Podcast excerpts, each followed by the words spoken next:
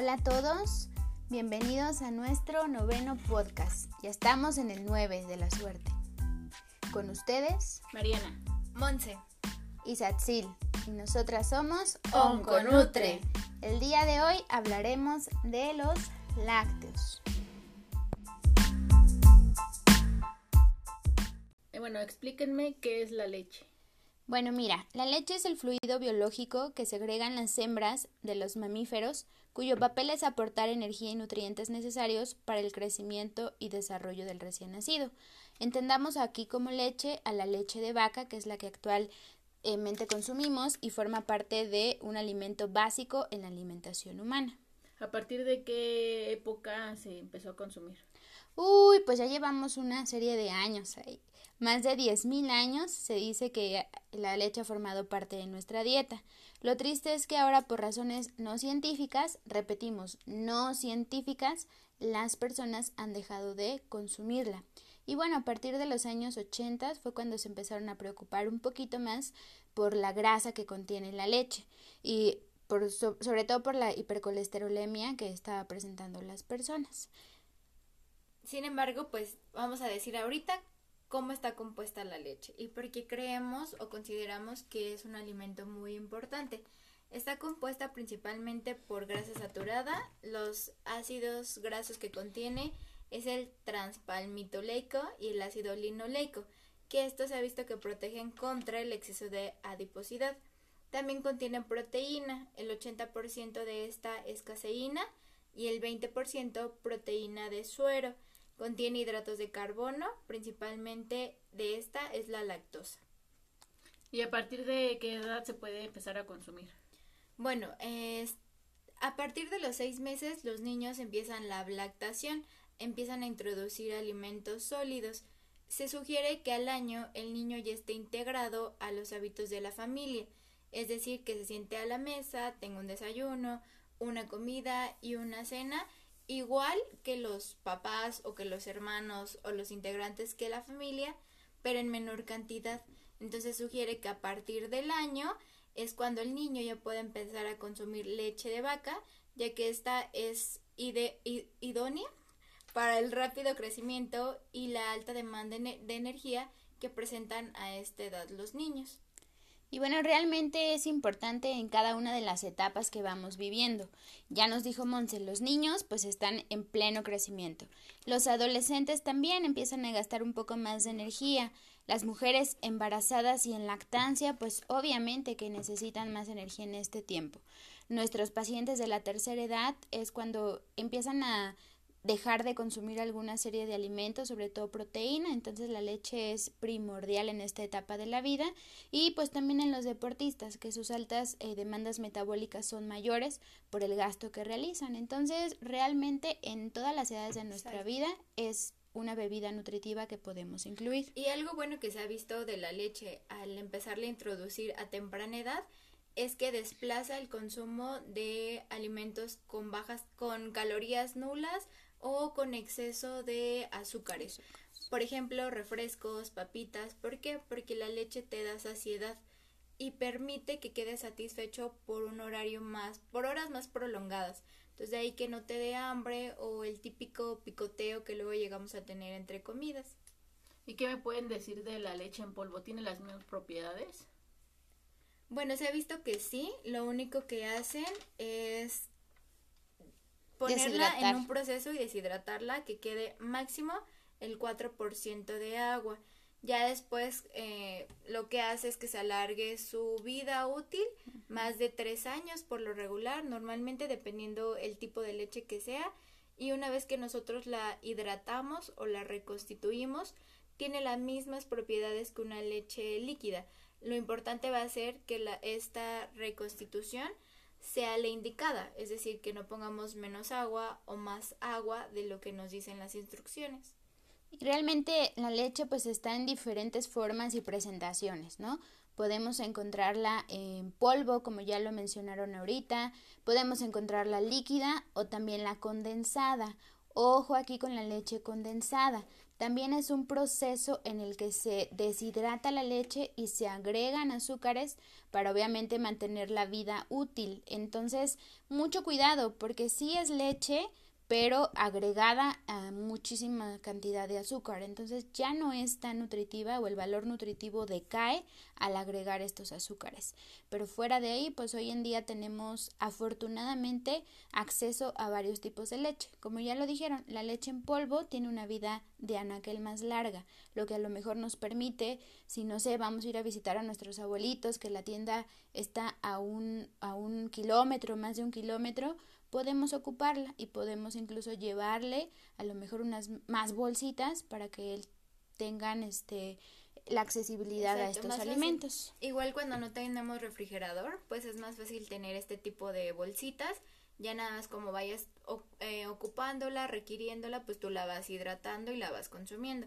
De ahí que pues se alargue la vida y tú la puedes tener en tu casa mucho tiempo almacenada siempre y cuando esté bien cerrada, sin ningún problema. ¿Qué con la leche vegetal? Bueno, la fíjate que últimamente las personas, eh, por todo este medio de influencer, de personas que seguimos en las redes, que ya están con la leche de soya, con la leche de coco, con la leche de almendras. Es importante dejar en claro que nunca se puede comparar el valor nutricional de una leche entera con una leche vegetal. No hay comparación. Se pueden ocupar con otros fines, pero no con el fin de nutrir al mismo eh, nivel. O tratar de hacer un cambio. Es decir, no voy a tomar leche de vaca, pero voy a tomar esta leche de almendras y voy a obtener el mismo calcio. No, no se puede hacer este cambio. Quizá podemos tomar la leche de almendras porque se nos antojó o porque estamos cuidando un poquito lo que consumimos, pero no son equivalentes. Lo ideal es incluir la leche de vaca máximo una o dos vasitos a lo largo del día de acuerdo a nuestros objetivos nutricionales y la leche vegetal verlo como algo extra, un plus que se nos antojó al momento, pero nunca como un sustituto. Exacto, y recordar que la leche de vaca pues proporciona gran cantidad de proteínas fácilmente digeribles y de alto valor biológico. De entre sus propiedades podemos encontrar eh, propiedades antimicrobianas, antihipertensivas y antitrombóticas. Entonces, créanme que una leche vegetal no lo va a tener. Si se puede, como ya dijo Monse, a lo mejor estamos cuidando nuestro plan, nuestro nutriólogo nos dijo, la puedes ocupar eh, si se te llega a antojar en alguna otra comida, pero pues solamente así. Exacto, y como les comenté al inicio, se ha visto que la leche entera, las grasas que protienen, lejos de lo que pensábamos antes de que es mala para cardio, para el corazón, no, ya se ha visto que no, al contrario, protege contra el desarrollo de enfermedades cardiovasculares y principalmente en los niños apoya el desarrollo cognitivo que generalmente este concluye hasta los seis años. Oigan, ¿influye en algo que sea deslactosada? Sí, o sea, también hoy en día hay variedad, infinidad de em, características de la leche. Podemos encontrar leche deslactosada, leche descremada. ¿Qué es la deslactosada? Generalmente, pues hoy en día sí hay una población importante que son o somos intolerantes a la lactosa.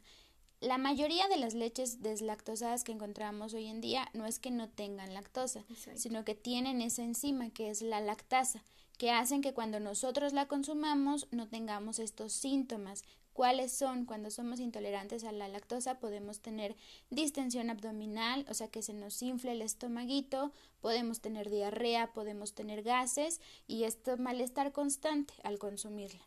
Entonces, industrialmente le colocan la lactasa de ahí que cuando la consumamos ya llega a nuestro intestino, estas partículas compuestas ya llegan a nuestro intestino desbaratadas en pequeñas partículas y ya no nos cause molestias.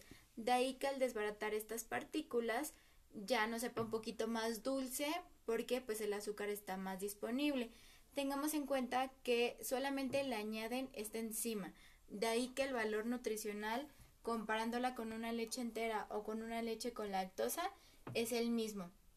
Mismo aporte de hidratos, mismo aporte de proteína. Quizá el de grasa varía si comparamos con una descremada o con una light, light, perdón, pero de ahí lo demás es el mismo aporte nutricional. Y por favor, personas que toleren la leche entera, no se vayan a querer tomar una leche deslactosada.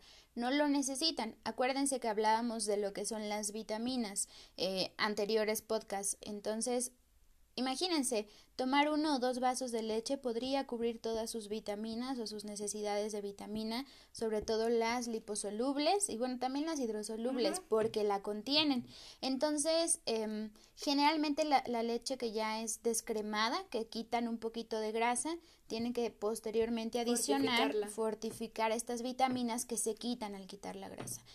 Por favor, si toleras la leche entera, sigue tomando la leche entera, no hay ningún problema. ¿Qué pasa si nosotros somos tolerantes a la lactosa y empezamos a consumir leche deslactosada? Que nuestro organismo ya no va a producir esta enzima, se va a volver dependiente de la que nos dan industrialmente. Entonces la va a empezar a producir en menor cantidad y a la larga nosotros mismos nos estamos volviendo intolerantes a la lactosa. Bueno, y si soy intolerante a la lactosa, ¿puedo consumir quesos y yogurt? Sí, eh, los quesos mientras más grasosos y más maduros sean, menos lactosa contienen. La lactosa está presente en el suero de la leche. De ahí que algunos quesos frescos que tienen un poquito de suerito llegan a tener en menor cantidad, pero un poquito de lactosa. No te causa mal si es que tu organismo produce menor cantidad de lactosa sin problema. Si es que has visto que prácticamente con una mínima parte de lactosa ya tiene síntomas, entonces hay que preferir los quesos más grasosos o más maduros. Y en cuanto a los yogur, generalmente es una bebida láctea fermentada. Entonces el proceso de fermentación, los microorganismos que causan esa fermentación van a descomponer esa este, lactosa. Entonces por eso la mayoría de los yogurts son deslactosados, o bueno, todos los yogurts ya son deslactosados. Cuidado aquí con la mercadotecnia. ¿Por qué? Porque hoy en día compramos el yogur deslactosado, cuando todo el yogur es deslactosado, y te lo venden a dos, tres pesos más, y tú pues muy feliz por acá diciendo, ay, pues yo mi yogur es deslactosado. Cuidado, todos los yogurts son deslactosados. Aquí, por ejemplo, lo que sí vamos a recomendar es no yogur con azúcares incluidos. El yogur deberíamos de consumirlo de forma natural. Podemos agregar alguna fruta fresca, obviamente la ración que indique es un nutriólogo, pero no con eh, sabor a o con colorantes o con cereales de no sé qué. Entonces, el yogur que debemos consumir, de preferencia, yogur natural. Exacto, y algo muy importante, también hay en el mercado el yogur con búlgaros o con cultivos lácticos. Normalmente todo el yogur tiene estos cultivos. En menor cantidad, unos más que otros, pero todos lo tienen presente, siempre y cuando sea un yogur natural, sin ningún problema va a tener estos lactobacilos. Entonces no nos dejemos ir por la mercadotecnia y comprar yogures más caros porque nos los venden con búlgaros y con otras sustancias que ya de origen el yogur por sí solo contiene. Contiene. Entonces, retomando y recapitulando, em, vamos a recomendar lácteos enteros si es que son tolerantes a ellos. Si no podemos buscar alguna fuente deslactosada, sí se puede. Ya dijimos, la mayoría de las leches contienen esta enzima que es la lactasa, que descompone la lactosa. Sí hay leche como tal sin la lactosa, y solamente hay una en el mercado. Entonces, no es por crear aquí. Si no es por preferencia, publicidad, si nos quieren apoyar, aquí estamos. Pero Lala, eh, Lala 100, esta nueva línea, sí, sí, no tiene como tal lactosa. ¿Por qué? Porque tiene una nanofiltración que quita esas partículas de la leche. Por eso es que sabe menos dulce. Y sabe menos dulce porque como lleva un proceso, prácticamente retiran el 30% de toda la lactosa que contiene y lo demás que llegará a quedar es lo que va en el envase, de ahí que no nos sepa tan dulce y que no nos cause ningún síntoma, como en algunas veces la deslactosada llega a causar en las personas que son intolerantes a la lactosa.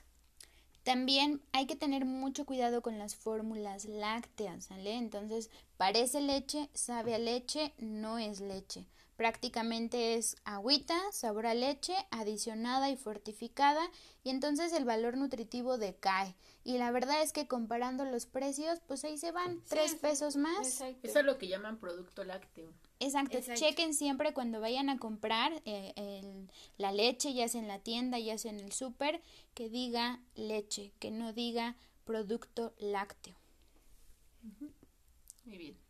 Muy bien, entonces la leche es buena, yogur es bueno, queso es bueno, ajá, tengan cuidado de todos aquellos profesionales que no se los recomiende, deberíamos por la calidad nutritiva que tiene la leche, porque es, como de donde más podemos obtener el calcio, entonces todos los profesionales de la salud, incluidos los nutriólogos o específicamente nosotros que sabemos de componentes y de macronutrientes, deberíamos eh, fomentar su consumo.